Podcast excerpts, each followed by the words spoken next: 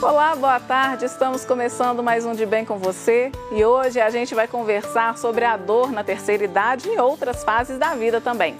Estima-se que 25 a 50% das pessoas com mais de 60 anos apresentem queixas de dor. E este número sobe para 45 a 85% entre os idosos que vivem em lares. Estas informações são do Comitê de Dor do Idoso na Sociedade Brasileira de Estudo da Dor. Neste programa, nós vamos saber o motivo por trás de algumas dores que acometem não só as pessoas da terceira idade, mas em todas as fases da vida e como tratá-las.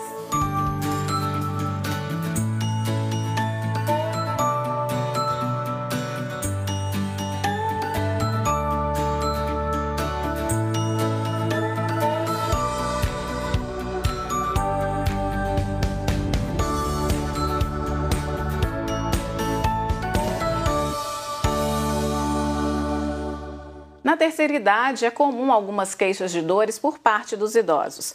A principal dor é aquela que envolve o desgaste das cartilagens. Elas atingem 80% das pessoas com mais de 65 anos de idade e causam uma dor significativa.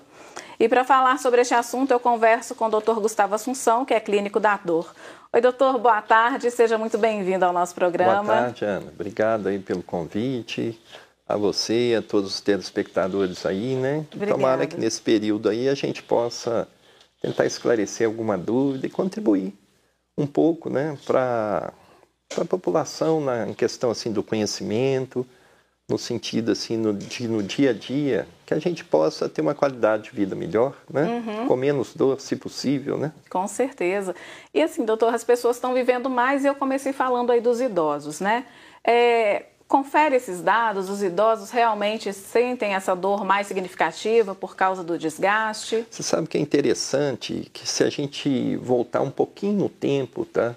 Existe uma estatística do Sistema Único de Saúde aplicada à região metropolitana de Belo Horizonte, que ele mostra naquela pirâmide das faixas etárias que uma diferença entre 1980 e 2010. Se a gente analisar, a gente até assusta um pouco, porque a base da pirâmide, na região metropolitana de Belo Horizonte especificamente, ela tem encurtado bastante, e ao passo que ela tem alargado muito nas idades acima de 35, 40 anos.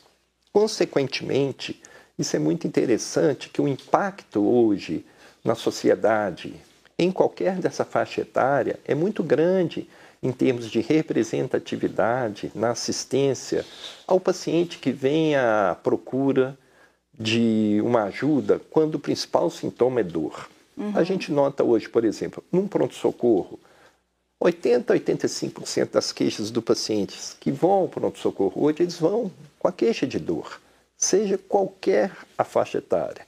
Quando a gente aborda a faixa etária acima de 50, 60 anos, caminhando para a terceira idade, acima de 65 anos, 70, realmente assim a incidência ela aumenta assim de uma maneira bem dramática hoje. Uhum. E, e, como que a gente caracteriza essa dor, né? Essa dor dramática, uma dor crônica? A dor, ela pode ser dividida e caracterizada em alguns aspectos. Primeiro, ela pode ser uma dor aguda, uma dor crônica. Nesse aspecto, nós estamos analisando o fator temporal da dor. De acordo com a Sociedade Internacional para o Estudo da Dor, a dor é dita aguda quando ela perdura por um tempo de até três meses. A partir de então, ela torna-se uma dor crônica. Isso é uma definição simples, sem alancar outras características, mas assim do ponto de vista prático ela é muito interessante, que você já consegue definir se a dor é crônica ou se ela é aguda, uhum. tá? no aspecto temporal. Existem outras características da dor, aí a gente já aprofundaria mais nesses outros aspectos. Uhum. Né? Mas o aspecto temporal e agudo é muito importante considerar, inclusive no aspecto de tratamento porque a dor aguda ela tem uma característica muito interessante que ela é autolimitada, ela tem um início e ela termina por si só. Uhum. Entretanto, se ela não se resolve, aí ela cai numa característica de uma dor crônica. Nesse caso, ela demanda uma assistência especializada, ela demanda medidas especializadas que muitas vezes terão de ser aplicadas tá, por profissionais habilitados a mexer nessa parte, uhum. tá, especificamente. A gente vai falar com mais detalhes, mas só para a gente dar um exemplo. Por exemplo, uma pessoa com hérnia de disco, ela é portadora de uma dor crônica? Ela pode ser portadora de uma dor aguda, se é uma primeira crise, tá? Entretanto, se essas crises vão se repetindo periodicamente e elas ultrapassam esse aspecto temporal, né? Obviamente ela vai ser enquadrada num fato de dor crônica. Uhum. Eu costumo dizer que o melhor exemplo disso para a população, de uma maneira geral, entender é a questão do herpes zoster, né, que uhum. antigamente era tido como cobreiro. Né? Uhum. A gente sabe que o seguinte, mais de 90, 90 95% dos casos de herpes zoster, ele só manifesta como uma dor aguda. O paciente tem aquela dor é, crucial que realmente incapacita o paciente e até as vesículas estourarem, né? E no período de duas, três semanas, aquilo se resolve tratando ou não tratando, né? Eu costumo até brincar, às vezes, lá, lá em casa, com minha mãe, às vezes, levava a gente muito assim para benzer, né? Uhum lá que a gente morava no interior, né? uhum. né? E eles contavam a história que benzia o herpes sarava. Hoje eu sei por que ele sara, porque ele resolve espontaneamente. Uhum. Entretanto, um menor contingente, ele cronifica. E quando ele cronifica, ele ultrapassa a característica dos três meses, uhum. né? E, consequentemente, aí ele cronifica e fica. E uhum. demanda, às vezes, tratamentos de ponta, tratamentos de alto custo, às vezes, né? e por longa data. Uhum. E essas dores crônicas, ela a gente pode tipificar essas dores? As dores, né? A gente, uma outra característica delas seria a dor pode ser de origem visceral, quando ela vem da estruturas de órgãos específicos, como por exemplo o pâncreas, o fígado, tá? A gente pode somar, pode chamar de dor também somática, a dor do aparelho osteomuscular, dos tendões, das articulações. Nós temos as dores neuropáticas, né, que quando há acometimento de estruturas neurais, tanto do sistema nervoso periférico quanto do sistema nervoso central. Quando a gente faz sistema nervoso central, a gente aborda a medula e as estruturas né, na ascensão e dentro do cérebro também. Né? Ou então você pode ter um conjunto de dores mistas, englobando. O paciente pode ter uma dor visceral, neuropática. Existem o quê?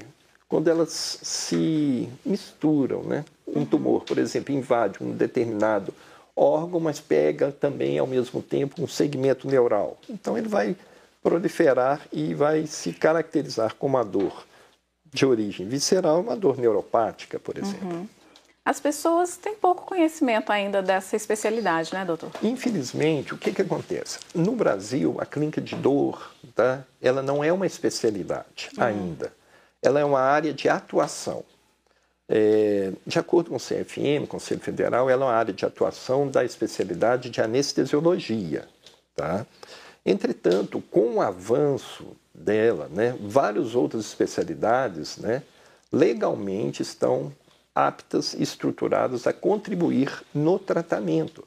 A neurocirurgia, que é uma parceira imensa dos clínicos de dor, anestesiologistas, na aplicação de procedimentos invasivos no sistema nervoso, quer seja periférico ou central.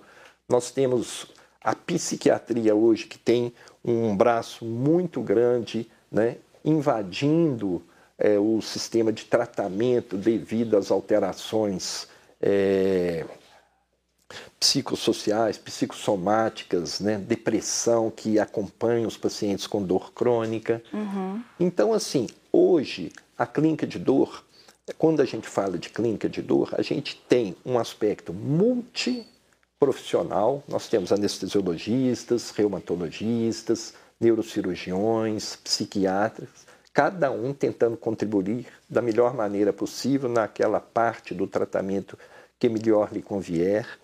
E, com isso, cria um aspecto multimodal e multidisciplinar. Uhum. Ou seja, há necessidade no processo de reabilitação também muito importante quando se necessita de processos de recuperação onde todas as maneiras, é, todas as tratativas terapêuticas e, e de procedimentos foram, talvez, não digo em vão, mas foram insuficientes para corroborar um bom resultado. A gente se vale de medidas de reabilitação. Nós temos hoje profissionais fisioterapeutas, especificamente na questão que você disse aí das hérnias de disco, né, com as atividades de Mackenzie, que são realmente assim exercícios específicos para esse contexto e que hoje, se você considerar o número de pacientes que vai a uma cirurgia de hérnia de disco hoje, é infinitamente menor. Estou usando o termo infinitamente menor. Uhum. Hoje eu tenho 32 anos de profissão né? Eu mexo com clínica de dor desde 1994, 93, oficialmente. Naquela época, a gente tinha nos centros cirúrgicos quase que uma, duas cirurgias de hérnia de disco por dia dentro de um hospital de alta complexidade, de 300 leitos, por exemplo. Hoje, devido a essa melhoria do assistencialismo em volta da clínica de dor, onde engloba, nesse caso aí, os bloqueios terapêuticos que são exercidos na clínica de dor, em conjunto com o processo de reabilitação Mackenzie, os pacientes praticamente assim, eles se distanciam dia após dia da mesa cirúrgica hoje. É realmente um impacto muito favorável.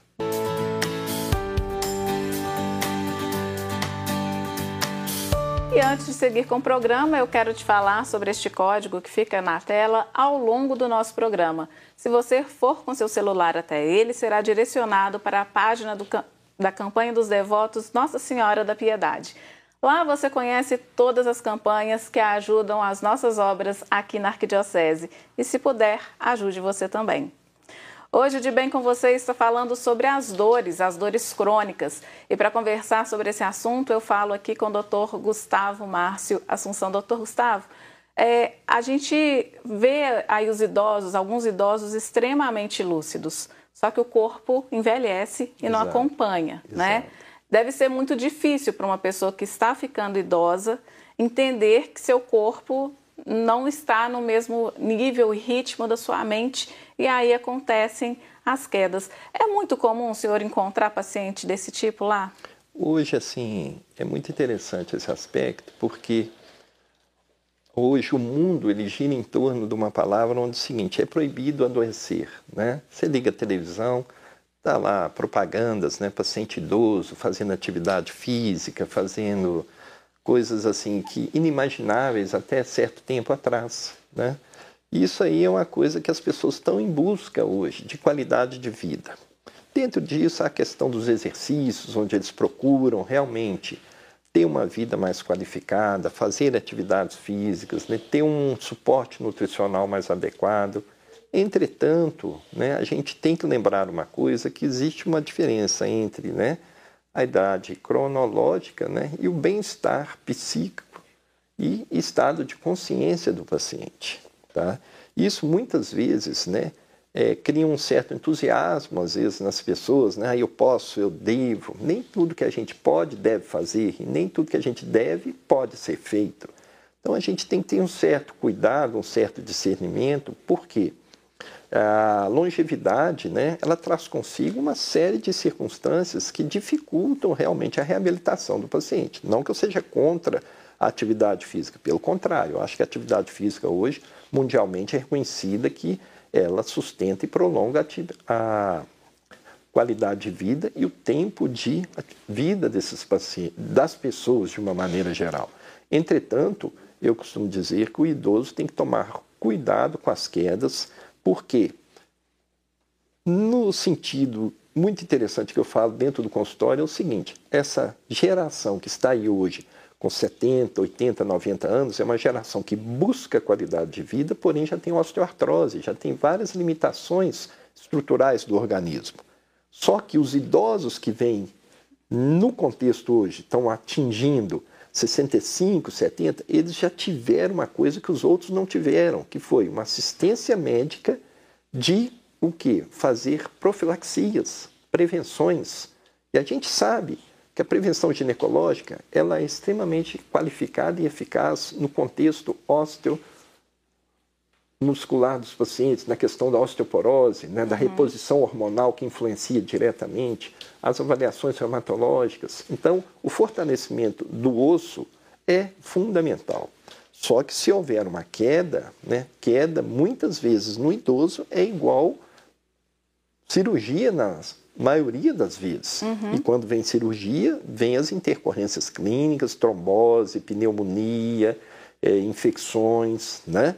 Que isso aí são extremamente prejudiciais e podem realmente mudar a trajetória do resultado do paciente quando tem um evento desse tipo que em condições normais seria muito bem contornado, mas em função de uma idade, isso pode ser extremamente prejudicial. Uhum.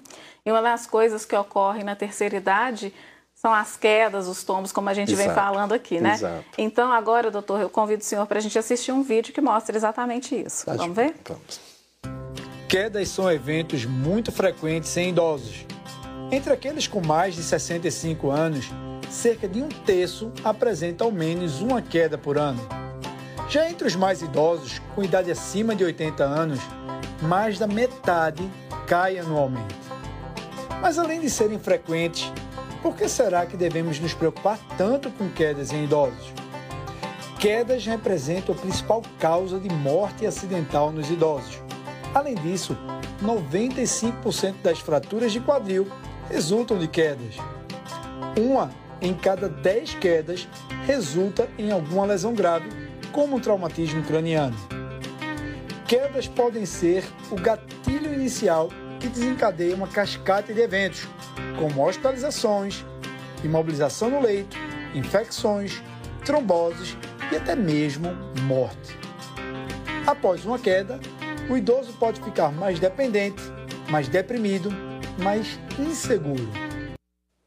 Então, doutor, para a gente não passar por isso, para os idosos não passarem por isso, então é, é fazer esse equilíbrio, né, de exato, mente, corpo. Exato, esse equilíbrio é fundamental. Uhum. E hoje a gente tem uma circunstância, sabe, Ana, que é muito interessante.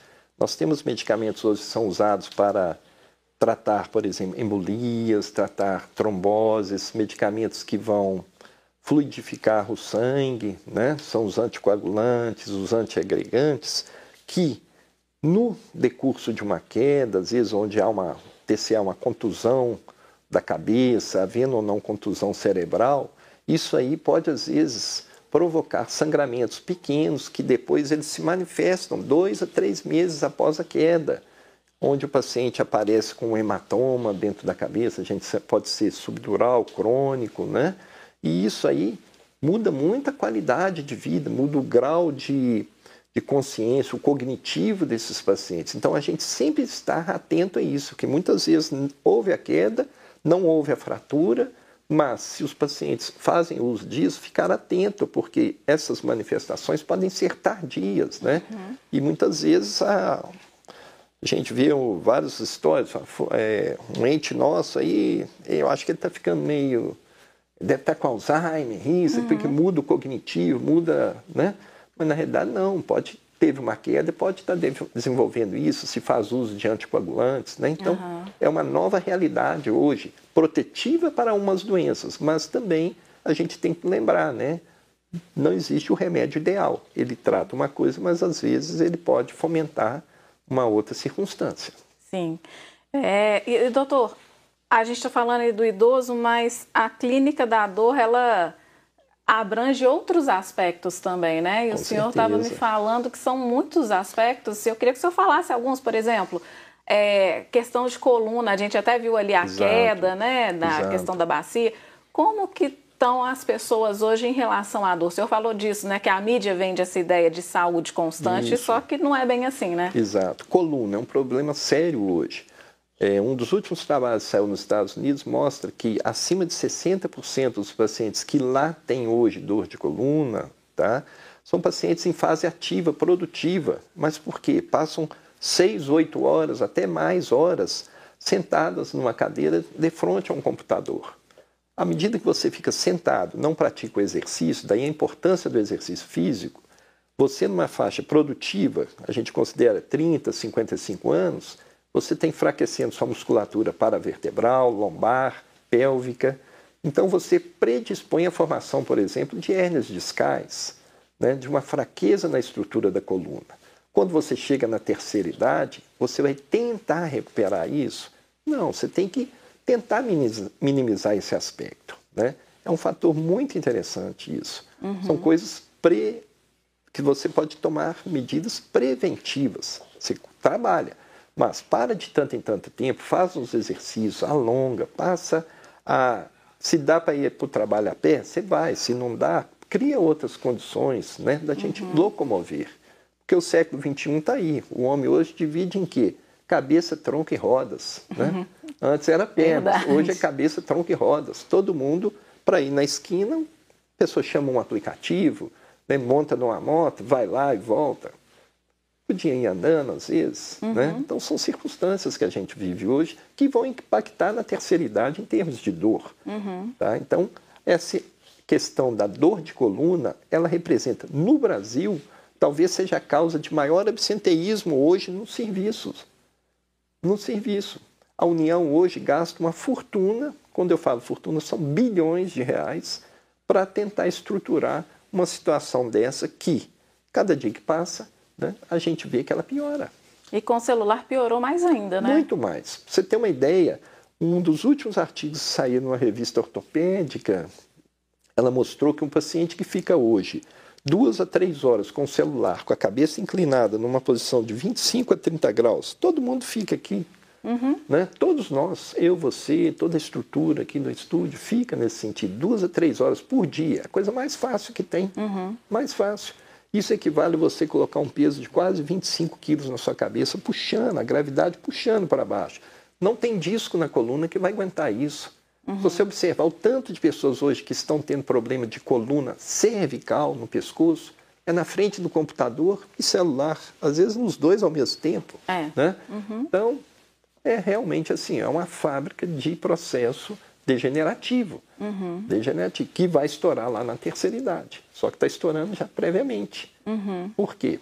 Da má utilização pessoas estão chegando cada vez mais jovens? Mais jovens e com hérnia de disco cervical, problemas cervicais do disco, das articulações, dores crônicas cervicais. Né? E isso a gente acha que não, mas impacta. O número de cirurgias, às vezes, para artrodesar as colunas tem aumentado também. O impacto disso no sistema suplementar né, privado uhum. é grande. Imagina no sistema público, uhum. é enorme. Né? São contingências não só na parte econômica, não, mas no bem-estar, na qualidade de vida do paciente. Uhum. Porque muitas vezes é igual esse vídeo recente que a gente viu. Né? Às vezes você tem um evento, mas você padece do tratamento, como mostrou ali. Tá certo.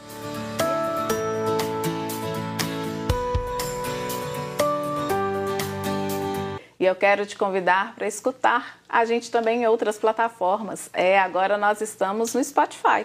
Você pode nos ouvir onde e quando quiser no podcast Pode Bem. Basta acessar o Spotify e começar a nos ouvir. E hoje a gente está falando sobre dor, né? A clínica da dor. Participa aqui da nossa conversa, doutor Gustavo Márcio Assunção. Doutor Gustavo, é, existe uma doença que causa uma intensa dor, um intenso incômodo, que é a fibromialgia. É uma dor também tratada pelas, por essa especialidade? A gente tem a oportunidade de receber, a cada dia que passa, né, mais pacientes com fibromialgia em nosso consultório. E é interessante que assim, o público-alvo é são mulheres em faixa produtiva né, da vida dessas pessoas. É um quadro realmente que dói, costumo dizer, da ponta do cabelo ao dedo do pé. E a intensidade dos sintomas pode ser de leve, moderada a forte intensidade. Dói o corpo todo, existem os pontos definidos, né? os trigger points, que são os pontos que você aperta, desencadeia a dor. É, não existe assim um exame específico, entretanto, é necessário que o profissional ele faça o quê? Um rastreamento e atinja esse diagnóstico por exclusão, porque são sintomas muito afins de outras doenças também de menor ou maior gravidade. Então, muitas vezes o diagnóstico é feito por exclusão, uhum. tá? Mas a gente tem essa possibilidade de tratamento, a gente trata medicamentosamente com neuromoduladores, né? são medicações de ação central, alguns antidepressivos, analgésicos, mas por ser considerada uma síndrome, né? porque são vários tipos de sintomas, é necessário também que se atribua ao paciente o dever que ele tem que ter com ele mesmo, um compromisso de desenvolver o que? Atividades de reabilitação, atividades lúdicas, exercícios físicos, porque isso tudo, no final da cadeia, vai envolver o que? Uma melhora dos neurotransmissores no sistema nervoso central, de hormônios que a gente chama altacoides, são hormônios endógenos, né? como a serotonina, por exemplo, que ela é um, extremamente importante no efeito analgésico. Muitas vezes a gente tenta aumentar com o uso de antidepressivos para melhorar o quadro de dor.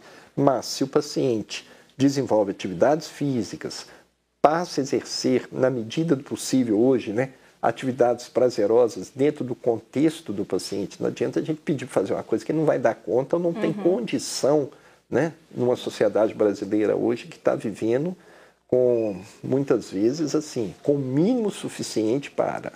Então, é importante achar o bem-estar, né, dentro do nível desejável para que ele possa contribuir também no tratamento da fibromialgia. Porque associada à fibromialgia vem outras intercorrências. Uhum. Hoje a gente observa os distúrbios de ATM, por exemplo, eles pioram muito na fibromialgia. Uhum. A dor de cabeça piora demais na fibromialgia.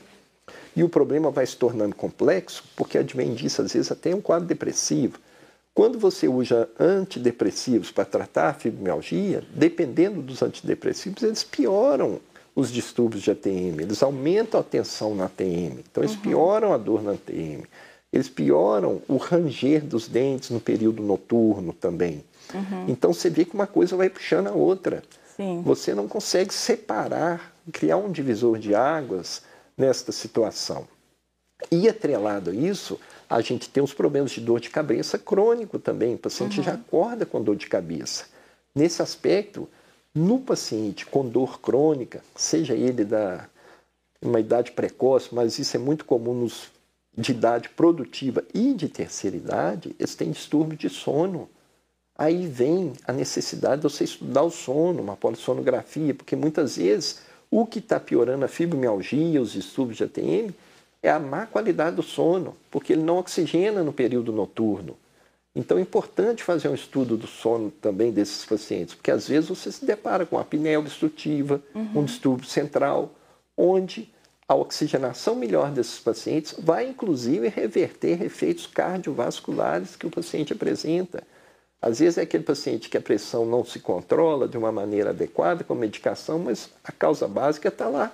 Uhum. O diabetes às vezes fica descontrolado porque ele oxigena mal, seus tecidos ficam mal oxigenados, ele tem distúrbios intracelulares que prejudicam o quê? A ação normal das medicações. Então você vê que a dor crônica ela é interligada. Por isso que tem que ser multimodal e multi especialistas, né? Uhum. Em comum acordo. Né? Sim. E o senhor falou aí de, da saúde cardiovascular, a gente quer falar sobre isso também, né? Porque o idoso pode sofrer algumas dores que decorrem aí da saúde vascular, né? claro. né? E aí a gente vai ter um vídeo aqui do Dr. Arthur Rocha que explica o motivo disso. Vamos ver? Vamos, vamos sim.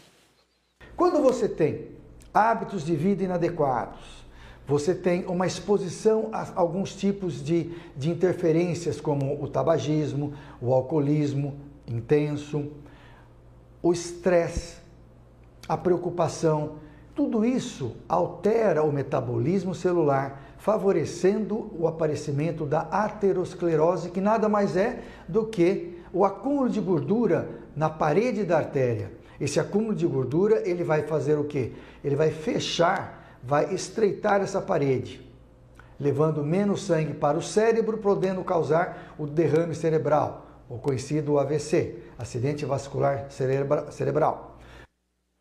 Bom, doutor, é, aí é uma outra consequência, né? Com certeza.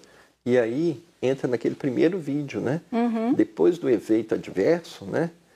O idoso, especificamente, ele torna-se mais dependente da sociedade em volta dele. Às vezes ele requer cuidadores, né? Uhum. requer assistências domiciliares, né? Isso impacta na qualidade de vida, dele e dos familiares, impacta na condição de vida dele e dos familiares, porque às vezes os recursos não são suficientes uhum. para gerar aquele assistencialismo. Então uma coisa vai prejudicando a outra. Por isso que é sempre a gente tem que eu costumo falar que a gente sempre está num equilíbrio instável, né? Qualquer hora pode a coisa pode ir para um lado ou para o outro, dependendo uhum. da posição. E falando aí dessas dores todas encadeadas, eu fiquei pensando numa questão. O senhor falou de uso de antidepressivo e tudo mais. Os tratamentos, eles são feitos via oral ou algumas vezes é necessário ir para o bloco cirúrgico fazer alguma intervenção? A grande maioria, assim, disparado dos pacientes acima de 80, 85%, o tratamento é em nível ambulatorial, tá? Uhum. É, isso é muito bom porque evita a hospitalização, evita o contato do paciente dentro de uma unidade hospitalar, né? Entretanto, existem os casos refratários que requerem uma assistência hospitalar através dos bloqueios que a gente faz. Das, das, dentro desses bloqueios existe uma gama imensa de procedimentos que podem ser feitos para o paciente que a gente chama de dor benigna não oncológica e dor, e dor oncológica, né? que seria a maligna, né? Uhum. a maligna. Então, isso aí é muito assim expressivo. Dos pacientes que têm dor benigna, por exemplo, que requerem assistencialismo hospitalar, são os procedimentos que a gente faz em coluna, os bloqueios, né? dentro dos bloqueios a gente pode fazer bloqueios de articulações específicas, bloqueio, é, denervações de articulações. Né?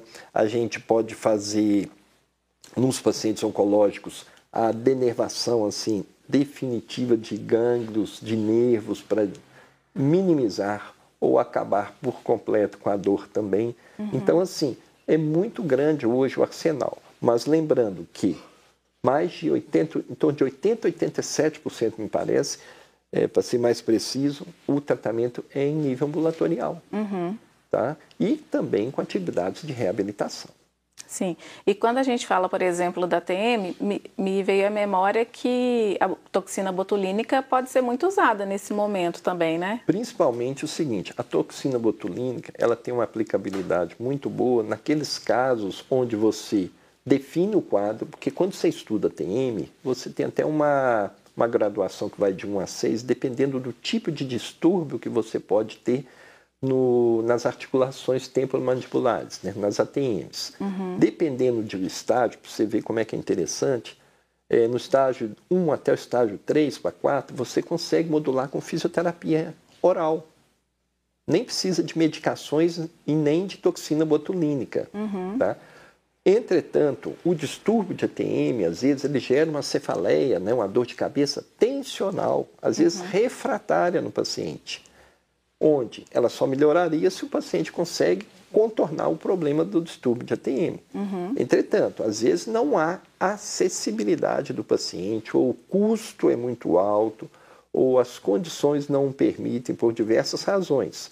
Nas cefaleias tensionais, dependendo se estudadas adequadamente, às vezes elas podem ter uma boa aplicabilidade com a, com a toxina botulínica, uhum. que dão um certo alívio mais duradouro, mas requerem repetição, às vezes, no tratamento. Tá? desses pacientes. É, porque de tempos em tempos isso precisa ser renovado. Às vezes né? é necessário, sim, fazer a renovação. Uhum. Tá? Às vezes é renova... essa renovação é pertinente. Uhum. Tá? E isso eu venho falando a ATM, eu vou só contextualizar, é a articulação temporomandibular que leva a DTM, que é a disfunção temporomandibular. Exato. E, e é essa DTM que causa a dor, que causa o, o ranger de dentes, ranger de dentes né? Né? o por, desgaste. Por isso que existe essa classificação, né? quando você faz um estudo, por exemplo, uma ressonância das ATMs, você consegue qualificar e quantificar de acordo com essa escala que vai de 1 a 6, né? porque existem alguns casos que já estão tão desgastados, porque que não adianta você optar pela reabilitação funcional, pela aplicação às vezes de toxinas, né? Mas você tem que realmente, se há uma destruição do côndilo, do osso, aí realmente o bucomaxilo vai ter que intervir de uma maneira mais drástica, porém mais definitiva, tá? É importante uma análise da cavidade oral, porque às vezes é uma falha dentária de um paciente, uhum. que tem. Uma vez eu tive um paciente que eu recorri a um profissional habilitado, o tratamento, por incrível que pareça, não foi nenhum desses.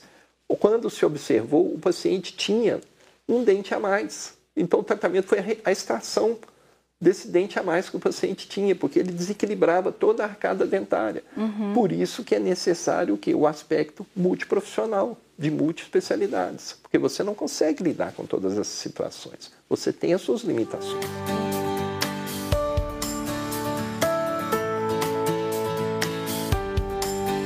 Doutor Gustavo, então eu queria saber como que é essa questão da dor, não sei se o senhor convive, tem conhecimento, essa questão do trabalho da clínica da dor no SUS.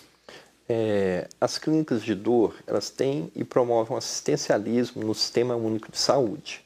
Aqui em Belo Horizonte, por exemplo, a gente tem um colega nosso, que até do nosso grupo, né, que a gente tem, ele é o responsável lá no Hospital das Clínicas. Então, ele atende toda essa demanda tá, nos pacientes que buscam o assistencialismo na rede pública tá, do SUS. É, você vê no Hospital das Clínicas, dotado de altíssima qualidade, né? a gente é inegável esse aspecto, pessoas muito bem formadas, é, bem graduadas. Então, assim, o fluxo, eu realmente não sei como que a pessoa consegue atingir isso, mas a gente vê que realmente existe até um ambulatório muito grande, muito grande, ali no Hospital das Clínicas, que supre essa demanda, tá? em que percentagem eu não saberia te dizer, mas que supre, supre. Tá? Uhum. E existem também algumas outras unidades de Sistema Único de Saúde, principalmente onde existem os serviços especializados do SUS de oncologia, porque há essa necessidade de estar em conformidade tá? de acordo com a lei, inclusive, onde a oncologia, tá? obrigatoriamente, tem de haver um assistencialismo de clínicas de dor para tentar minimizar o sofrimento desses pacientes, especificamente na dor oncológica, nesses e, casos. E é nesse ponto que eu quero chegar com o senhor. É, ao longo do programa, o senhor citou essa questão da oncologia, do trabalho na oncologia. É, é, uma, é um trabalho muito realizado com esses pacientes, em quais circunstâncias? Nossa, o paciente oncológico, né? É, eu posso te falar assim, ao longo dessa minha jornada de trabalho, durante todos esses anos, felizmente a gente vê o seguinte, uma realidade de antes e de hoje. A clínica de dor dentro dos serviços de oncologia, ela é necessária e ela é preciso. Os pacientes ou eles sentem dor da doença, como nós falamos os tipos de dor, né? Uhum. Quando acomete só a víscera, o nervo ou estruturas ósseas, né? Ou o paciente sente dor por complicações do tratamento. Olha, olha para você ver, parece até bizarro, né? Uhum. Complicações do tratamento. Quantas vezes você ou os telespectadores aí já tiveram uma noção seguinte: ah, o paciente fez uma radioterapia e ficou com dor. Porque a radioterapia trata o tumor, trata a doença, mas ela queima os tecidos em volta uhum. e cria uma reação ali que realmente provoca dor. Então tem de ser tratado. É até um negócio meio paradoxo, né? Está fazendo para tratar uma doença e colhe um outro fator, mas uhum. é inerente ao tratamento. As quimioterapias são essenciais no tratamento, mas dependendo de certos agentes que são imprescindíveis, como tudo que a gente já falou anteriormente, né, não existe uma droga ideal. Uhum. Muitos pacientes fazem quimioterapia, ficam com dormência nos pés, nas mãos, às vezes perdem um pouquinho da sensibilidade de saber se o pé está para cima ou para baixo, tá? sentem mais frio do que outros. Isso são as neuropatias, que é muito comum hoje na clínica de dor. Uhum. E no caso do paciente oncológico, quando a gente faz o assistencialismo, quando eu digo a gente, os clínicos de dor, quer seja no serviço privado ou público, tá? eles realmente enfrentam essas situações. Você trata as dores provocadas pelo câncer e você trata também as dores que o tratamento das doenças oncológicas, né, o efeito secundário de alguns medicamentos, não são todos, mas de alguns, porém, são necessários para a sobrevida do paciente. Uhum. Eles criam condições dolorosas, mas são condições dolorosas que não vão levar o paciente à morte, vão incomodar. Mas aí o clínico de dor tem que tratar isso aí, uhum. tem que tratar. a, com o arsenal terapêutico que você tem hoje atualmente. E qual que é o desafio de tratar esse paciente que muitas vezes, por conta da quimioterapia, da radioterapia, ele já está com o sistema imunológico totalmente com certeza, debilitado? Com certeza, é um desafio grande, né? Bilateral para o paciente que desesperadamente sai em busca de alguém que possa lhe estender a mão e resolver o seu problema, uhum. e de outro lado, um, um profissional que dependendo da situação como ela se apresenta, desesperadamente também, porque às vezes o paciente não tem condição financeira de comprar um medicamento. Uhum. É uma questão difícil. Ah, mas ele está no SUS, o SUS tem que dar. O SUS realmente, ele é inegável. Ele fornece uma série de medicações. Mas hoje, por exemplo, nós estamos vivendo uma época onde a falta de insumos é real, tanto no uhum. setor público privado. Às Sim. vezes você sofre com isso também, uhum. né? Mas o conjunto é uma equipe, né? A gente está ali, mas atrás da gente tem muita gente trabalhando também. Uhum. É igual num estúdio desse, você está aqui, mas tem muita gente trabalhando, uhum. né? Que às vezes não aparece para a população. Uhum. Então é um desafio mútuo que envolve uma série de pessoas. Sim. E o senhor falou aí dessa questão dos insumos, me lembrou da falta deles? Me lembrou que há dois anos a gente vive uma pandemia. E o coronavírus deixou muitas sequelas. É, não sei se é cedo ainda para falar, mas o senhor já notou alguma sequela, alguma dor crônica, algo relacionado ao coronavírus? Oh, o que a gente às vezes, né? Cada dia você aprende um pouquinho com o coronavírus. Tá? Eu, por exemplo, não me sinto, não tenho vergonha nenhuma de falar assim, habilitado a posicionar. É, acontece isso por causa disso, daquilo, uhum. lá. Eu até falo para os pacientes, onde que eu vou procurar? É. Né? Uma doença que nós estamos aí vendo, vivendo e aprendendo com ela. Agora, as consequências, aquilo nós vamos colher daqui a uns tempos. Mas que sabidamente aparecem uns casos no consultório, por exemplo, pacientes passam a sentir mais dor do que anteriormente, dores que não existiam no paciente passam a existir neuropatias. Eu já peguei uns cinco ou seis pacientes que tiveram uma surdez em graus diferentes, mas tiveram, quantificadas inclusive por serviço de otorrinolaringologia. É, pacientes que desenvolveram neuropatia nos pés, outros distúrbios específicos, inclusive visuais. Isso sem contar os outros tipos de efeitos que a gente está vendo, né? tromboses, é, não só né, tem nessa, nessa briga aí que se estabeleceu no Brasil com outro contexto, vacina ou não vacina, o efeito colateral. Não é esse o princípio aqui, mas que a gente vê uhum. muitas coisas, entendeu? Que estão acontecendo. Só que o seguinte, o resultado disso tudo, nós temos que coletar mais dados. Uhum. Eu acho que é muito precoce ainda. Quando a gente fala dois anos, né, num num universo científico, ele, você pontuar em cima de dois anos, a chance de você errar ou de cometer algum equívoco ou deixar de mensurar alguma coisa importante, seguramente ela é muito maior do que o seu índice de acerto. Uhum.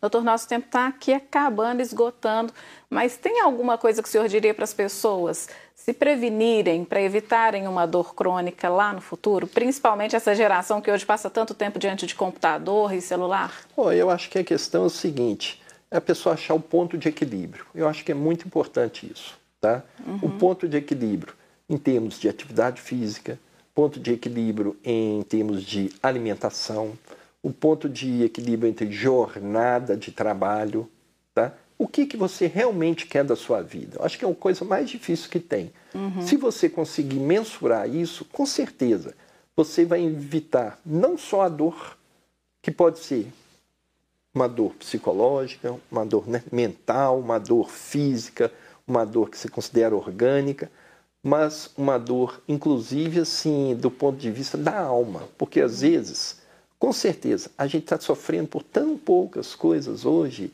que não precisaria disso, tá? É só a gente achar o ponto de equilíbrio e se perguntar: eu posso mudar isso? Eu não posso? Você tem que saber o que, que pode e o que, que não pode. Uhum. Acha seu equilíbrio, vê o que está bom para você. Porque se você continuar, que eu digo você não é você, a sociedade como uhum. um todo, nessa insaciedade, não adianta medicamento, clínica de dor, psicólogo, psiquiatra, isso, aquilo, lá, nem recurso financeiro. Você vai ser um eterno inesgotável em todos os segmentos. Uhum, tá certo. Doutor Gustavo, muitíssimo obrigada pela sua participação. Volte que sempre que quiser, viu? Eu que agradeço aí a todos, tá? Espero ter contribuído um pouquinho. Com certeza, pouco. não, foi bastante, tá mas sinta-se à vontade para tá voltar. Tá o programa de hoje está acabando, mas você já sabe, né? Quer sugerir um tema para a gente? Manda mensagem lá no WhatsApp 31 99642 8473 ou então pode ser lá no nosso Instagram também, arroba de bem com você.tvh.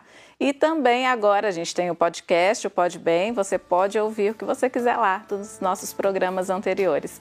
Eu te vejo semana que vem. Tchau, tchau.